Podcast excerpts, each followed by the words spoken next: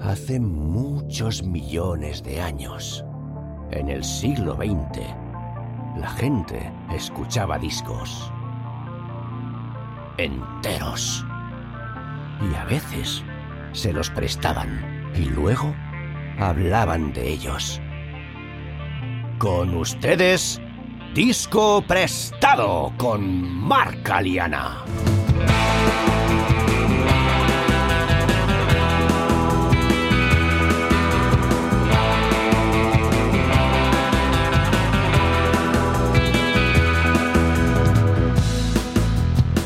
Muy buenas, bienvenidos y bienvenidas a Disco Prestado, un podcast de amigos y amigas charlando sobre sus discos favoritos y lo que se preste.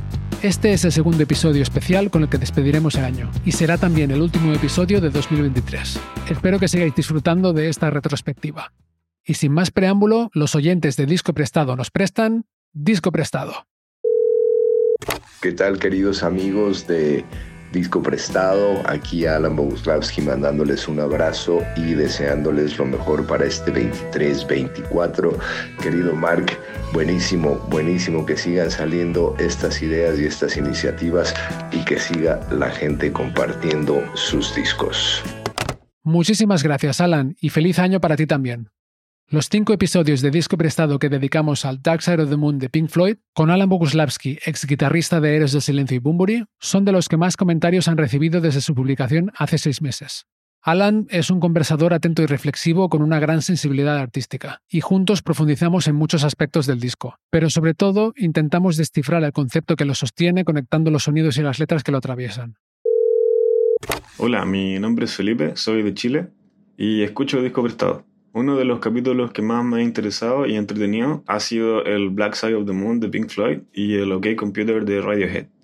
Siempre me han gustado estas bandas y saber más acerca de estos discos ha sido una experiencia bien eh, nutritiva musicalmente hablando. Espero escuchar más capítulos de disco prestado y les deseo mucha suerte y éxito al podcast y a Mark. Un saludo grande desde Chile. Muchas gracias a Felipe y un saludo grande para Chile, que me consta que también nos escucha.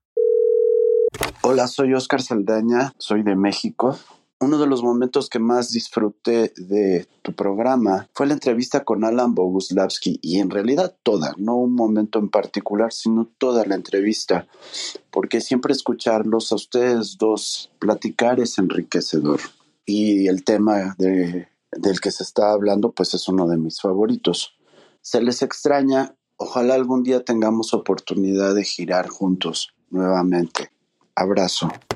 Muchas gracias también a Óscar Saldaña, que fue el ingeniero de sonido en la gira que Alan y yo hicimos juntos acompañando a Carlos San por México, y muy felices fiestas. Hola Marca Liana y oyentes de Disco Prestado. Soy Albert desde Barcelona. Muchos de mis momentos favoritos del podcast están en el episodio de Dark Side of the Moon. En particular, los comentarios sobre las dinámicas de agarrarte y soltarte que tiene el disco, musicalmente, pero también en las letras pero sobre todo me han gustado las reflexiones sobre la humanidad del disco y el comentario de las letras. Felicidades por el podcast, Mark. Salud, buena música y feliz año. Y muchas gracias, Albert. Salud, buena música y feliz año para ti también. Es difícil resumir en poco tiempo todos los aspectos a los que se ha referido Albert, pero aquí tenéis un fragmento que me ha parecido que ilustra un poquito algunos de ellos. De ahí vamos a Eclipse, Eclipse, que está empalmada totalmente.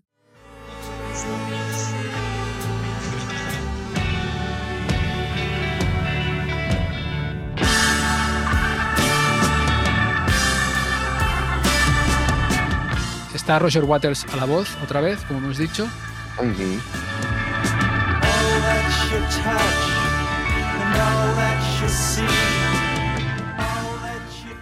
Parece como una conclusión de la canción anterior. Sí, total. Y a la vez del disco entero. Todo lo que ves, todo lo que tocas, todo lo que pruebas, todo lo que sientes. Y empieza eh, con otra vez con las polaridades, ¿no? Todo lo que amas, todo lo que odias, todo lo que desconfías, todo lo que salvas. O sea, básicamente Sí, sí, sí. toda tu vida. Ajá. Y hay un momento que me gusta mucho que dice, y todo lo que está bajo el sol está en armonía, pero el sol, y esta es la conclusión, ¿no? Pero el sol es, es eclipsado por, Por la la luna.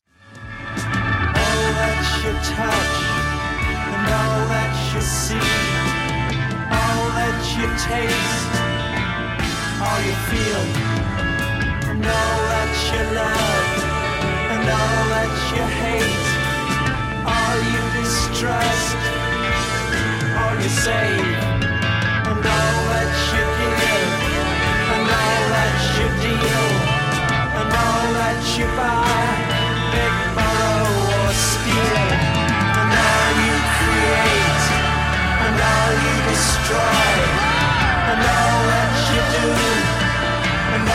that you say, and all that you eat, and everyone you meet, and all that you slight, and everyone you fight,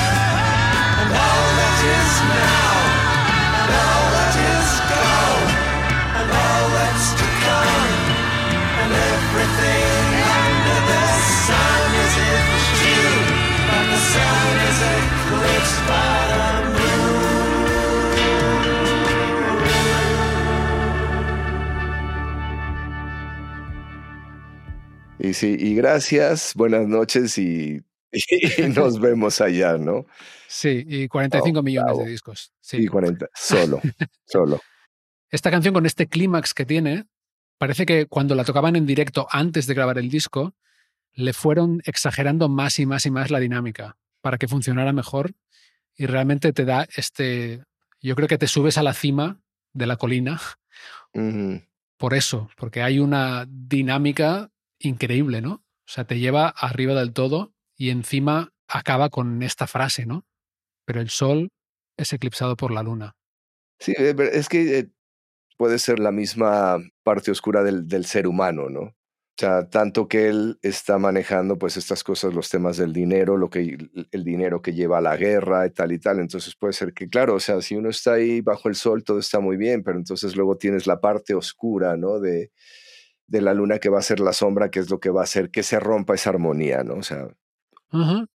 Y yo creo que por ahí van los tiros, ¿eh? porque además el sol que sale muchas veces durante el disco, yo creo que representa la vida de alguna forma y la armonía. ¿no? Aquí está explícitamente. sí, es la luz ¿no? Sí, exacto. Y el calor incluso. y el calor incluso, ¿cierto? Sí. Sí. Entonces el sol yo creo que es la vida, es el movimiento y, y es la armonía. Y la luna es lunacy, ¿no? Es la locura. La locura. La locura no solo de las personas que claramente tienen problemas mentales, como Sid Barrett, que está muy presente en el disco, sino la locura de los políticos, de la locura de la guerra, la locura del trabajar y trabajar y trabajar. Y yo creo que eso es lo que significa esta conclusión del disco. Todo bajo el sol está en armonía. El problema es, es la luna, ¿no? Que viene y tapa el Es sol. la luna, sí. Yo lo veo Sí, así, sí, ¿eh? Un poco en la onda de lo que decías tú también, ¿eh? Sí, sí, o sea, de, vean todo lo que tenemos, toda la belleza que, que, que hay, que, que existe, que tenemos, pero la misma avaricia del ser humano, ¿no? Tan reflejada aquí, pues eclipsa todo eso. Hola, soy David, soy de Barcelona, soy fan de Disco Prestado desde literalmente el primer episodio. Es tradición ya de cada jueves por la tarde poder escucharlo. Otro momentazo de Disco Prestado es, bueno, todos los episodios de Alan del Dark Side of the Moon son brutales, pero lo que acaba de rematar es al final cuando Mark logra eh, demostrar que esa leyenda urbana de que se había filtrado parte de las grabaciones de los Beatles en los latidos finales del disco es real y escuchas un trocito de los Beatles ahí dentro de una grabación de Pink Floyd que me parece ya arqueología musical, vamos, para la posteridad. Brutal. Muchas gracias, David. Un saludo. Aquí tenéis el fragmento. Y lo último, último, Sí, que no sé si lo sabías, yo no lo había oído porque realmente hay que esforzarse mucho para oírlo. Antes has dicho una cosa tú, de cuando grabas, que a veces, bueno, se cuela algo en la toma y lo dejas, ¿no? Como un, un ruido o algo, ¿no? Y no lo quieres perfeccionar, no lo quieres repetir.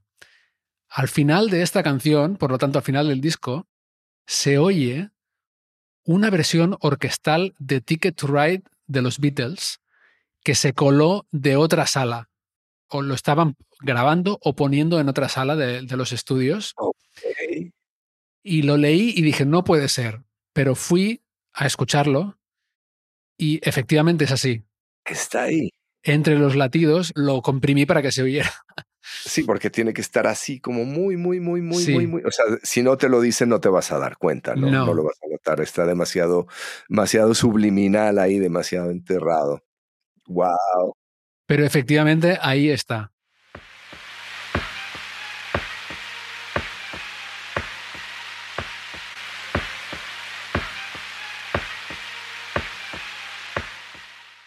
Mira. Bueno, ya ves, al final sí tuvieron algo de los Beatles. Sí, mira. Exacto. al, al final, sí. Sí. Hola queridos amigos, soy Héctor Jerónimo Cantante. Me da mucho gusto saludarlos a Disco Prestado, uno de los mejores podcasts de música. A mi querido Marc Aliana, a todos sus oyentes, les mando un abrazo. Ha sido un enorme placer poder hacer el podcast de Ziggy Stardust, uno de mis discos favoritos. Así que nada, que tengan unas felices fiestas y por más música, por más podcast, por más información musical y un feliz, feliz 2024 para todos. Muchísimas gracias, Héctor. Un placer tenerte en el podcast y felices fiestas y feliz año para ti también. Héctor Jerónimo, cantante de Moebio y Monoplasma, fue muy generoso conmigo y estuvimos hablando sobre el quinto disco de David Bowie durante seis horazas. Un récord de disco prestado imbatido hasta la fecha que va en perfecta concordancia con la longitud del título del disco. The Rise and Fall of Ziggy Stardust and the Spiders from Mars. ¿Qué tal? Soy Carlos Chávez de Guadalajara, México, y sigo disco prestado prácticamente desde su inicio. Una de las cosas que me maravilló del podcast es que gracias a la química que desarrolla Mark con sus invitados, a los datos que aportan y tal, la música cobra una dimensión nueva, al menos para mí. El OK Computer es un disco que había escuchado mucho, que había desgastado y que le había perdido un poco el gusto, y después de esta serie de episodios cobró una relevancia y una importancia nueva. Mis momentos favoritos obviamente es con el OK Computer, con el Dark Side of the Moon y definitivamente con el Ziggy Stardust. En estos episodios se logran momentos épicos. Gracias Mark por todo, salud y buena música. Muchas gracias, Carlos, por el mensaje y por haber estado apoyando tanto a Disco Prestado desde el principio. De todos los efectos que yo podría soñar que pudiera llegar a surtir el programa, me alegra en especial el saber que hayamos ayudado, aunque sea a una sola persona, a escuchar un disco por el que había perdido la ilusión con perspectiva y emociones renovadas. Hola Marc, me llamo Alejandra Ramírez y soy de San Luis Potosí, México. Pues bueno, fíjate que disfruté mucho la serie de episodios que grabaste, en este caso con Héctor Jerónimo, desenfundando The Rise and Fall of Ziggy Stardust and the Spirit from Mars de David Bowie. Pues fue muy interesante de cómo fueron analizando canción por canción y cómo surge el personaje de Ziggy Stardust, cómo se, se maquillaban los hombres en aquella época, pues no distinguía si era mujer o hombre, cómo grabaron el álbum en aquella época, el solo de saxofón en Soul Love, cómo toca ese saxofón Bowie. Sin duda es uno de mis álbumes también favoritos de Bowie. Y pues bueno, Mark, te mando muchos saludos desde acá, desde México. Y estás invitadísimo también a mi podcast que se llama Universo Cultural, donde hablo de música, de cultura, con músicos, con gente que sabe de música. Y bueno, chao. Mucha música y rock. Y dobles gracias para ti, Alejandra. Por un lado, por seguir el podcast y por el otro, por invitarme al tuyo. Queda pendiente. En el siguiente fragmento, Héctor y yo hablamos sobre la canción Starman.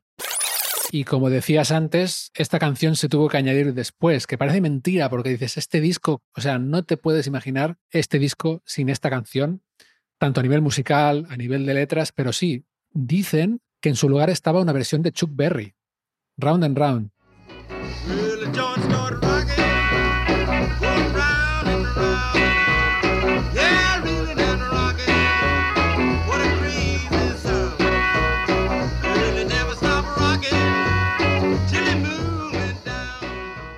La discográfica dijo, bueno chicos, o bueno Bowie, o lo que sea, aquí necesitamos un single, necesitamos una canción que podamos poner en la radio para que todo el mundo diga, wow, me encanta, me quiero comprar el, disco y de momento no la tenemos. Y Bowie dice, vale, y hace Starman.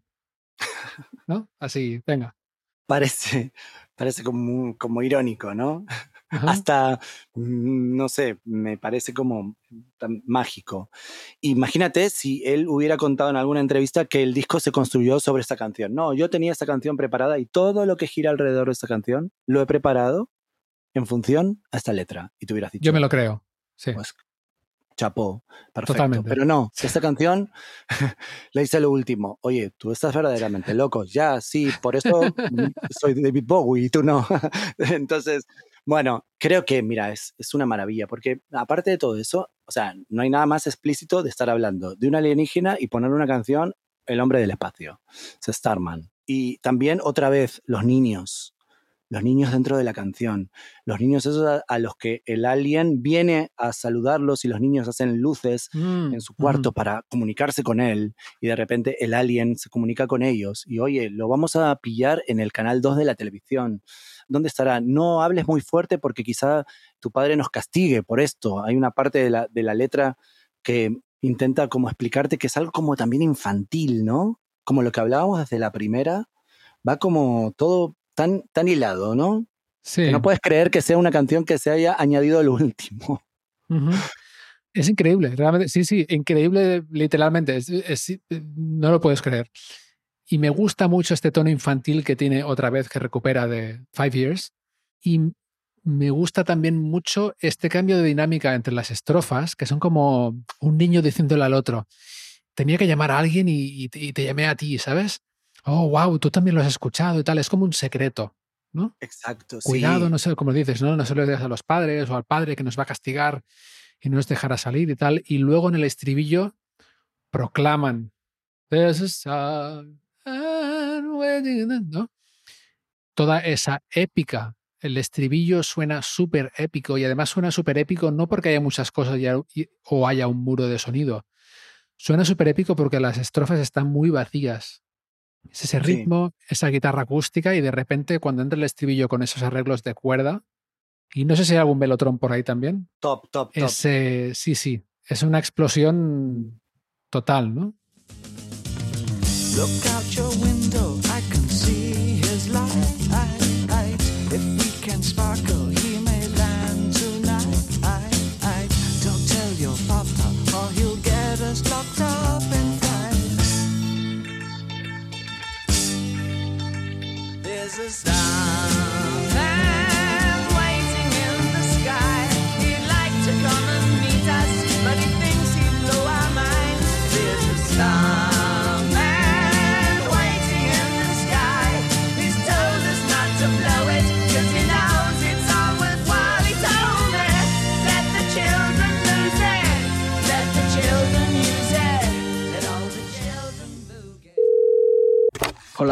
soy Richard Royula. Eh, nada, simplemente pues eh, felicitar a Mark por su podcast Disco Prestado, del cual estoy muy contento de, haber participado este año con, con mi disertación de Back in Black y desearte, Mark, que sigas con esta maravillosa idea de podcast y que este año pues eh, tengamos interesantes aventuras de las que seguir buceando con los discos que diseccionas también con tus invitados.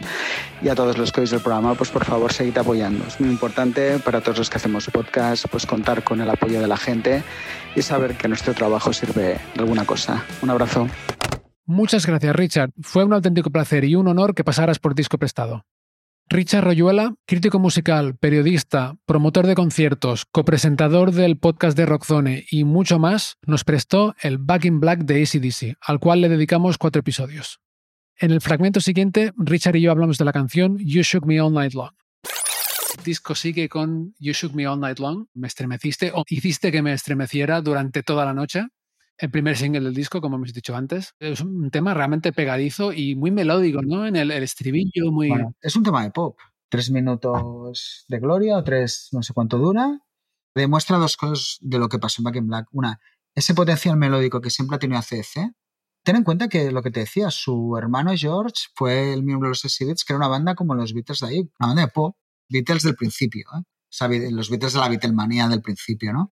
Ujú. Que era un grupo de pop increíble. De hecho, yo soy más fan de la primera época de Beatles que de lo que vino luego, ¿no? Que me gusta mucho, ¿eh? Pero esa Mm. primera parte me parece fascinante. Cómo eran capaces de condensar en dos minutos tanto clásico y tanta maravilla de canción, ¿no? Y entonces quiero decir que ellos también crecieron mucho con ese tipo de canciones, ¿no? Porque su hermano era, era el miembro de ello, ¿no? De hecho, siempre mal como una de las anécdotas que decía, hostia, yo estoy tocando un grupo y me empecé a pensar cuando llegué a casa y veía la casa rueda de chicas, ¿no? ¿Sabes? Que es ese gran mito, ¿no? De también me pongo a tocar porque quiero ligar, ¿no? Y creo que, o sea, demuestra algo que parece que no se habla mucho del grupo, es la capacidad de hacer temas pop y comerciales que tienen. Luego ha habido, pues en Resource estaba un tema como Money Talks. En los últimos discos hay muchos de este tipo de temas, ¿no? Anything Goes, Rock the Blues Away, que es el último single que han sacado del último álbum. Hay mucho tema de este que son temas con una carga melódica y de tema brutal, ¿no? Highway to Hell tenía ese tipo de temas también, ya, ¿no? Creo que Moonlands sacó esa parte pop que sabía que tenían, ¿no? De melodías y tal. Y creo que la grandiosidad de Back in Black está resumida en esta canción. Tú también fíjate como el inicio, ¿no? Esto siempre lo han dicho, esa primera melodía de guitarra fue idea de Moonlands, que el grupo no la quería hacer. Yo creo que un poco decir, este riff es tan increíble que vamos a preparar a la gente para que te llegue. No, no me lo desaproveches de salida. Vamos a poner a la gente dos minutos ya que se sitúe en el tema para que luego le casques lo que va a venir a continuación.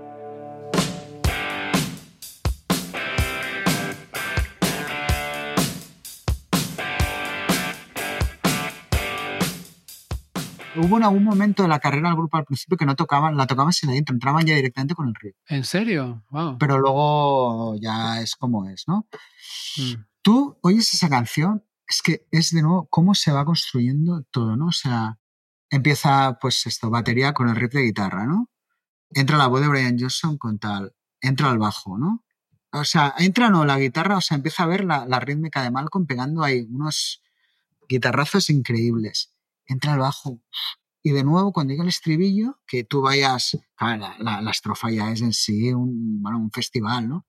Y es que cuando entra el estribillo, hasta parece que suba un poco el, el, el máster, ¿no? El volumen del máster del disco y es como... Sí, ¡guau! pero es que aparte el, el bajo creo que entra justo antes del estribillo.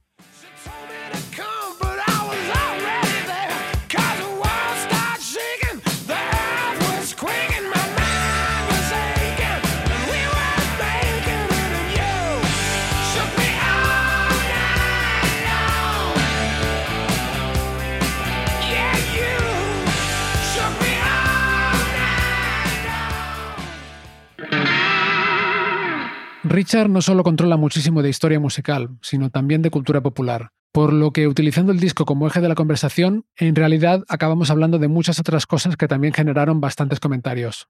En Spotify, por ejemplo, Alex Core Caballero Gómez dijo, La magia de Richard y su apertura de mente eleva un podcast que ya de por sí es maravilloso. Fin del comentario. También en Spotify, Chalao dijo sobre la tercera parte. Muy bueno, como los anteriores, y muy interesante que más allá del disco protagonista salgan temas transversales y se comenten también, ya sea hablar de otras bandas, del papel de la mujer en el rock, etc. Fin del comentario. Y por último, Rubén R. Rivas comentó, Todo guay, Richard Royuela es un jefazo. A ver cuando traéis al otro máster, Sergio Martos. Hola, soy David otra vez de Barcelona y de todos los momentos uno que destaco que me encantó fue el debate que se genera con Richard en el episodio del Black is Black de ACDC, todo el debate sobre el concepto de la música, cómo evoluciona en las nuevas generaciones, bueno, es muy interesante que merecía la pena seguir dando vueltas por ahí y me encanta porque además es un ejemplo de cómo bueno, pues cada episodio tiene su disco, su temática, pero se pueden generar debates, siempre hablando de la música, está claro, a través de lo que van sugiriendo las canciones, que como bien dice, se habla del disco y de todo lo que se preste. Nada, un abrazo y a por muchos más discos. Muchas gracias otra vez, David, y un abrazo. La parte de la que habla David pertenece al cuarto y último episodio que dedicamos al Back in Black, y un fragmento muy corto que colgamos en vídeo en Instagram también generó bastante debate. Aquí tenéis un resumen un pelín más completo, pero de todas formas, por favor, tened en cuenta que, si os interesa el tema y queréis escuchar los argumentos de Richard con todo su contexto, lo mejor es que luego busquéis los episodios originales. Si tú eres un productor, hay producciones de Urban que se te va la cabeza. Es decir, estos tíos son unos magos, tío. Es otra manera de trabajar la música. Que es lo que parece que, como cualquier cosa, la música evoluciona y ya está. Porque es que a lo mejor el rock y el pop ya no todo es sí, tío. Pues bueno, viene un cambio de donde la música se genera de otra manera, con máquinas, con tal. que a mí ya me pilla fuera y ya no puedo hacer ese esfuerzo porque también es de lo que se trata, de que sea una música generacional que un tío de mi edad ya, oye, tú fuera de esto, ¿no? Pero aún así puedo entender o escuchar y yo veo producciones o melodías y tal que digo, pero esto es una puta locura, ¿sabes? De lo bien hecho que está, de lo trabajado, lo único que antes se trabajaba con humanos y ahora se trabaja con máquinas. Pero es que el mundo es así, ¿no? Antes hablábamos cara a cara y ahora estamos hablando a través de... Esto en los 80 no lo hubiéramos podido hacer. Sí, sí.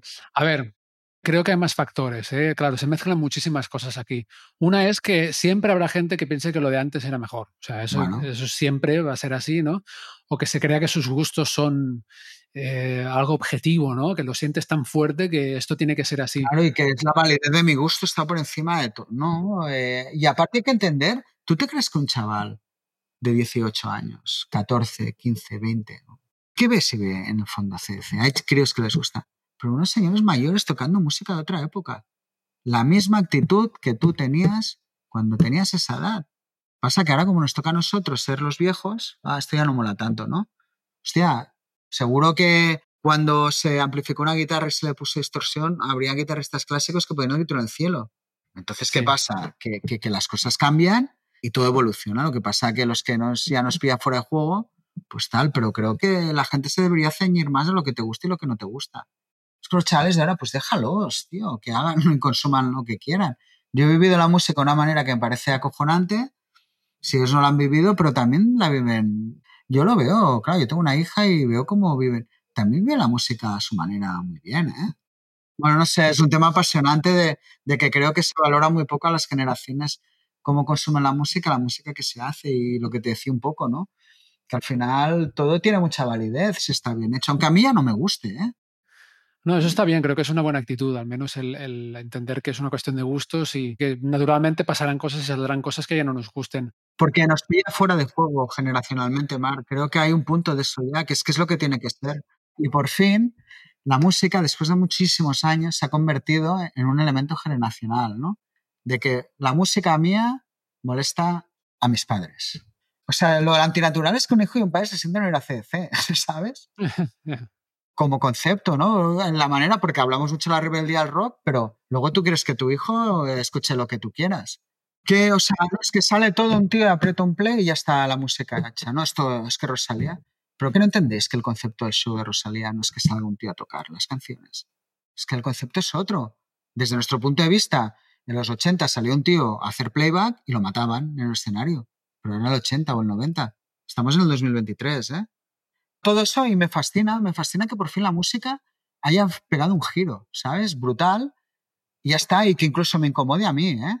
Y me diga, Ajá. hostia, porque eso me hace al final sentir vivo.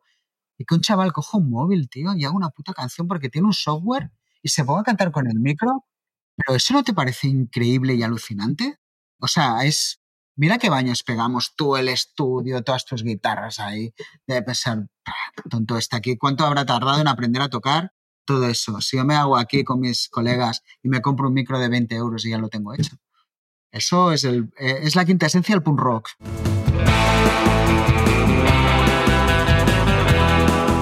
Soy Marc Aliana y estáis escuchando los especiales de fin de año de Disco Prestado. Si os está gustando el podcast, os invito a suscribiros para enteraros cuando publique nuevos episodios. Y ahora volvemos a las llamadas. Buenas, mi nombre es Alejandro Meola. Un saludo para todos los oyentes de Disco Prestado. Un placer realmente haber podido participar este año del podcast. Muchísimas gracias, Marco, por la invitación. Siempre un placer hablar contigo.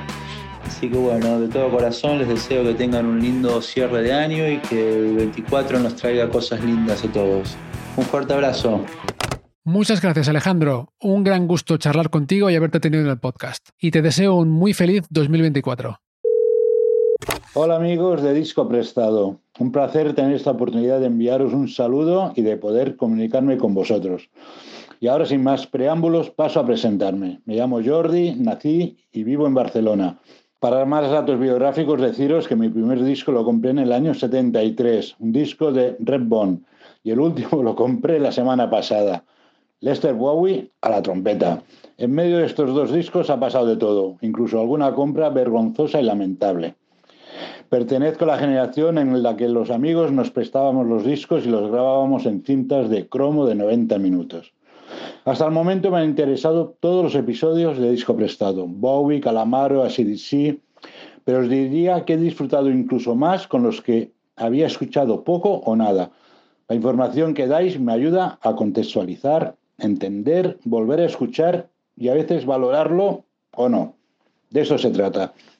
Me parece muy interesante que el disco presentado a veces no sea de la discoteca del propio Mark, sino que es el invitado el que lo defiende aportando sus razones y argumentos. Nada más amigos de Disco Prestado. Un saludo a todos y gracias Mark por estos buenos y entretenidos ratos que pasamos juntos. Salud y música. Y muchas gracias también a ti, Jordi. Aunque hasta ahora solo hayamos hablado de discos del siglo pasado, me da mucha alegría comprobar que los oyentes del programa tenéis los oídos bien abiertos y que seguís alimentando la curiosidad por la música. Es cierto que muchas veces, hasta que me preparo para grabar un episodio, conozco poco o nada de los discos que traen los invitados. Y para mí, de eso se trata también, de dar a discos, entre comillas, nuevos, una oportunidad de que entren a formar parte de mi vida, mi conciencia y mis recuerdos. Y si Disco Prestado contribuye en cualquier medida a que a vosotros os pase algo similar, pues genial. Precisamente eso es lo que me pasó con Alta Sociedad de Andrés Calamaro, un disco al que dedicamos cuatro episodios y al que no le había hecho mucho caso hasta que me lo propuso Alejandro Meola. Necesité dos o tres escuchas completas para abrir la puerta, pero una vez dentro no ha dejado de gustarme más y más con cada reproducción. Quizá también me contagiara un poco de la pasión con la que Alejandro habló de él, y ese es otro aspecto bonito de compartir discos, aunque sea en la distancia. En el siguiente fragmento hablamos de la canción Loco.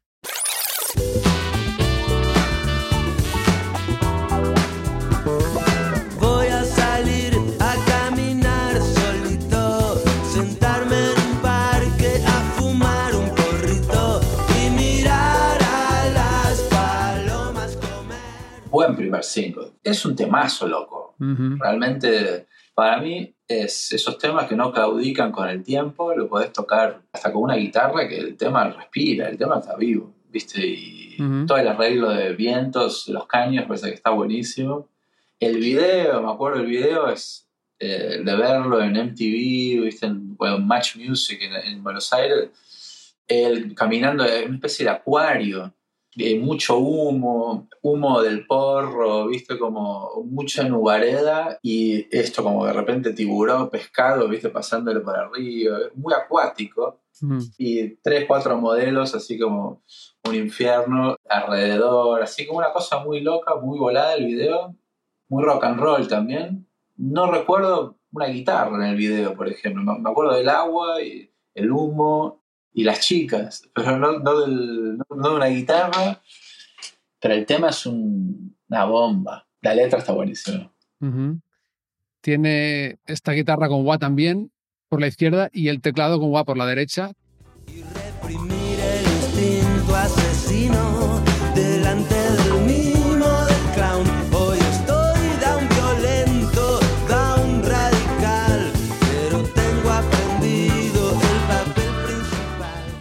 Para mí el wah siempre suena un poco acuático. Sí. No sé, ahora que dices esto del videoclip, a mí, a mí siempre me suena como un poco a, a pequeñas olitas, ¿no? Súper. Y decías que la canción funciona solo con una guitarra, si la tocas tú solo, ¿no? Pero aquí funciona con una instrumentación brutal, ¿no? O sea, Tremenda. de hecho es un tema particularmente con una fuerza instrumental especial, ¿no? Buenísimo. Esta onda como disco y funk, que no sé si tampoco si había hecho algo así él antes, ¿no? No, es re funky. La línea de, de los vientos es súper musical y parte de la, de la línea principal de la melodía de la voz. O sea, es como algo que en los conciertos se tararea o se canta a la par, ¿viste? La- el público es como que. Na, na, na, na, na. ¿no? Toda esa sección es parte del tema, indeleble, o sea, Ujú. sino como algo hasta más emblemático que hasta parte de la letra, seguro. Loco es uno de mis temas favoritos, que a pesar de que sea uno de los hits, ¿viste? Uno con los hits es como que medio que automáticamente, yo por lo menos como que ya lo escuchás tantas veces que decís, bueno, ya está. Mm. Pero cuando pasa un tiempo prudente y lo vuelves a, a- te, te vuelves a encontrar, lo escuchas de vuelta, sí es claro, ¿viste? Es un temazo.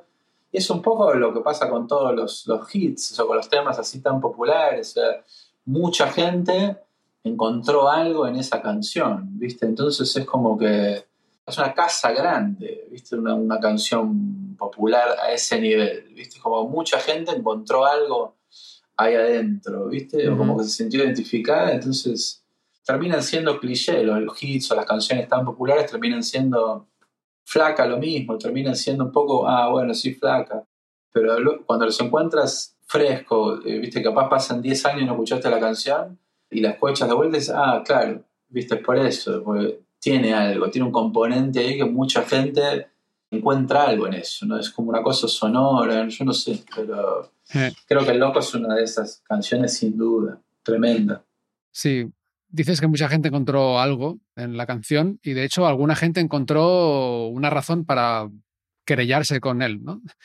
La frase voy a salir a caminar solito, sentarme en un parque a fumar un porrito, que además es la, la primera de, de la canción, ¿no? ¿Tú te acuerdas de esto? Esta es la famosa canción del porrito, es cierto, también. Mm. Entre, entre todo lo que estamos diciendo, también es esta. Sí, fue realmente un- una gran causa de titulares en los diarios durante mucho tiempo. Quedó como una cultura ya de, él ser como medio un embajador de la marihuana en general, o sea, al punto de que esté en el disco, pero a partir de ahí creo que también se generó toda una cosa de esto, que lo dijo en un concierto en Argentina y lo llevaron a juicio, o sea, como, creo que de hecho que era una hermosa noche para fumarse uno, una cosa así, alguno, o sea, litigio y, y abogados, y, o sea, juicio oral y público, una cosa desmesurada. Mm. Nada, al final del día es una, una gran fuente de, de rating y de, de vender diarios y ejemplares. Ajá, sí. Pero era parte de esto y creo que, bueno, es un poco el disparador, de empezar como a, a blanquearlo en, la- en las letras y ponerlo en, en todo el universo Calamaro, que empiece a aparecer el porro, la marihuana como primer indicio, después aparece todo lo demás también. Pero Ya, también. Todo lo demás también. todo lo exacto. demás también, exacto. Hola, soy Miguel Ballester y deseo a todos los oyentes de Disco Prestado unas felices fiestas y un feliz 2024. Y animo a todos a repasar todos los podcasts de todos los discos que son súper interesantes. Yo he aprendido muchas cosas escuchándolos y no paro de recomendarlo a mis amigos. Así que si tenéis alguno pendiente, eh, ya sabéis, tenéis ahí ahora días de vacaciones para retomar esos episodios y poneros al día. Saludos, chao. Muchas gracias, Miguel. Felices fiestas y feliz 2024 para ti también. Pues bueno, con el Ten de Pearl Jam llegamos al último disco que nos han prestado este año. El invitado fue el baterista Miguel Ballester, a quien acabáis de escuchar, y le dedicamos cinco episodios. Buenas, pues yo soy Luis Mitobar, soy de Martorell y bueno, el, episodio que más he disfrutado, de hecho, es el motivo por el que he conocido el podcast, han sido los de Miguel Ballester porque es un viejo amigo, además de mi profe de, de batería y la pasión con la que habla del TEN, pues es que es, que es contagiosa. Es- está muy chulo los cinco episodios, los he disfrutado mucho y me han dado muchas ganas de, de escuchar el disco. Y dicho esto, mira, yo quería hacer una sugerencia.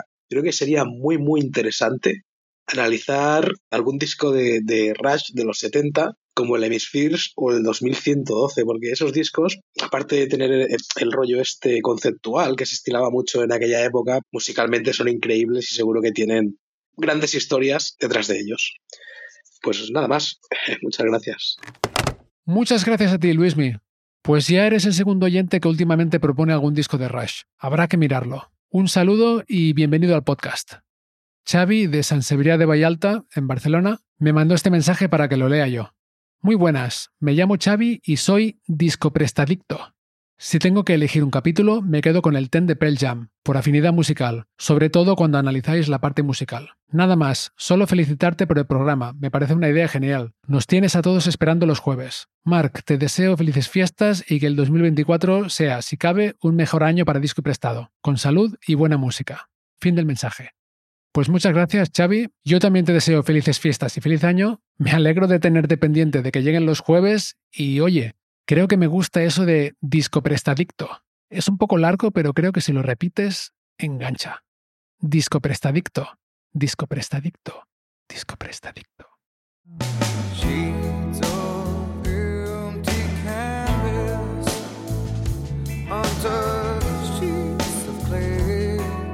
Seguimos. León Diva comentó en Spotify.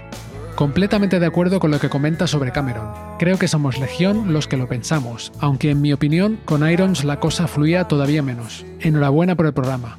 Fin del comentario. Muchas gracias, León Diva. Aquí tenéis el fragmento en cuestión, en el que Miguel compara al baterista actual de Pearl Jam, Matt Cameron, con el baterista que grabó el Ten, Dave Cruzen. Pero esa faceta de Pearl Jam, yo cuando me pongo sus discos o cuando miro un vídeo de un concierto y empiezan con esas canciones. Y. ah, ¿Sabes?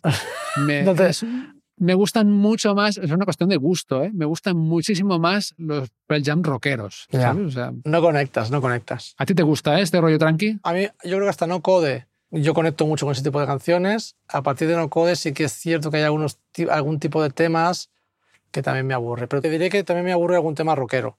No es una cosa, creo que no es una cosa del estilo, Mm. sino que yo creo que un poco lo que decíamos antes, que, que no hay esa intensidad en la composición de ahora que había al principio. Y entonces a mí hay cosas con las que conecto y cosas con las que no conecto tanto. Entonces los Pearl Jam de ahora, pues a mí no, no me emocionan tanto. Mm. Me pasa que, que alguna canción sí que me gusta, alguna canción me gusta mucho, pero no es lo mismo. Y yo creo que también parte de, de culpa, entre comillas, nadie es culpable, pero también creo que tiene que ver con Matt Cameron, con el batería. Que yo creo que es el batería perfecto para Soundgarden, pero no es el batería perfecto para Pearl Jam. Musicalmente, ¿eh? o, o te lo digo como fan, ¿eh? ni, como, ni como baterista. Sí, sí, sí. Y como baterista, ¿no? Es que yo creo que te lo digo más como fan que como. Porque baterísticamente Cameron es brutal.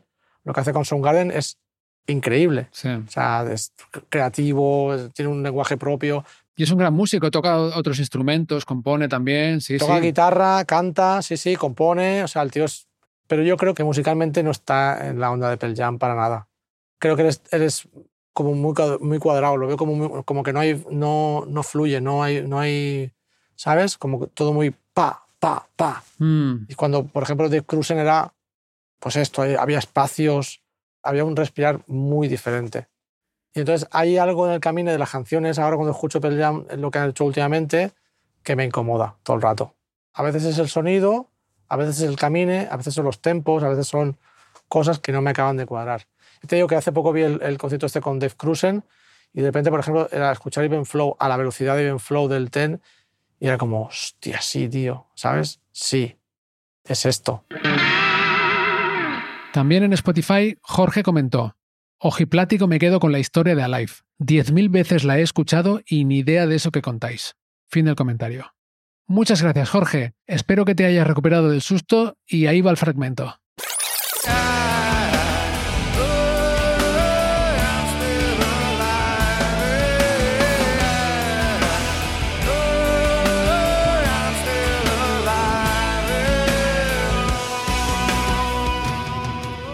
épico. Pero tiene ese punto crudo, ¿no? De no, al no ver coros es una persona ahí. Y aparte yo creo que tiene sentido porque es una persona diciendo estoy vivo, ¿sabes?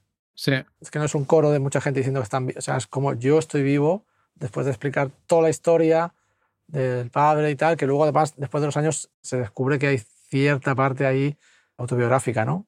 De que su padre no era su padre, etc, etc, etc. Ujú. Sí, mezcla como dos historias distintas, ¿no? Mm. Bueno, y esta canción es la primera de la, de la trilogía que decíamos. O sea, esta canción Alive estaba en la maqueta y es en la historia que tiene Eddie Vedder en la cabeza la que precede a lo que luego fue Once, ¿no? Exacto. La canción, por lo visto, se ha interpretado a menudo como una afirmación de la vida, digamos, ¿no? Sigo vivo, sigo vivo, que es lo que dice en el estribillo. Pero bueno, Eddie Vedder ha dicho que se alegra mucho de que la gente lo interprete así, pero que para él es una tortura esta letra, ¿no? Claro, claro. Está inspirada, bueno, y aquí eh, nos vamos a meter en territorio freudiano, porque está inspirada en parte de realidad de la vida del propio Eddie Vedder, que descubrió que el hombre que él creía que era su padre no lo era y que su padre real era alguien que ya había muerto, que él lo tenía como un amigo de, de la familia que venía a casa de vez en cuando y tal. ¿no? Exacto. Pero la letra es mucho más enrevesada que eso. ¿Sabes el rollo este del incesto? y- Sí, sí, exacto. Sí, porque el hijo se parece al padre, entonces a que la madre acaba liándose con el hijo. Sí. etc, etc. Sí, sí, sí. Sí, o sea, exacto. En la letra habla más bien de un incesto, de que el padre está muerto y el hijo, que es el protagonista de la letra, cuando crece se parece al padre, o sea, es igual que el padre. Y la madre acaba intentando acostarse con él, ¿no? Lo dice un poco sutilmente. Eh, mientras ella mm, entra lentamente en el- la habitación del joven, ella dice, estoy lista para ti. Está hablando de la madre, ¿no? Sí. Sí, el personaje, o sea, el chico, dice, hasta hoy en día no, o sea, sigo sin acordarme de nada, excepto por el aspecto, el aspecto de, you know what, dice, ¿no? Ya sabes qué, le dice al, oyente, ¿no? Ahora no, no veo, solamente miro fijamente. Now I can see, I just stare, ¿no? Porque se quedó con los ojos así, abiertos a tope. Y con esto nos despedimos del año 2023. Muchísimas gracias de todo corazón a todos y a todas por estar ahí. Disco Prestado volverá el jueves 11 de enero. Hasta entonces os deseo muy felices fiestas y que 2024 os dé la bienvenida, como no, con salud y buena música.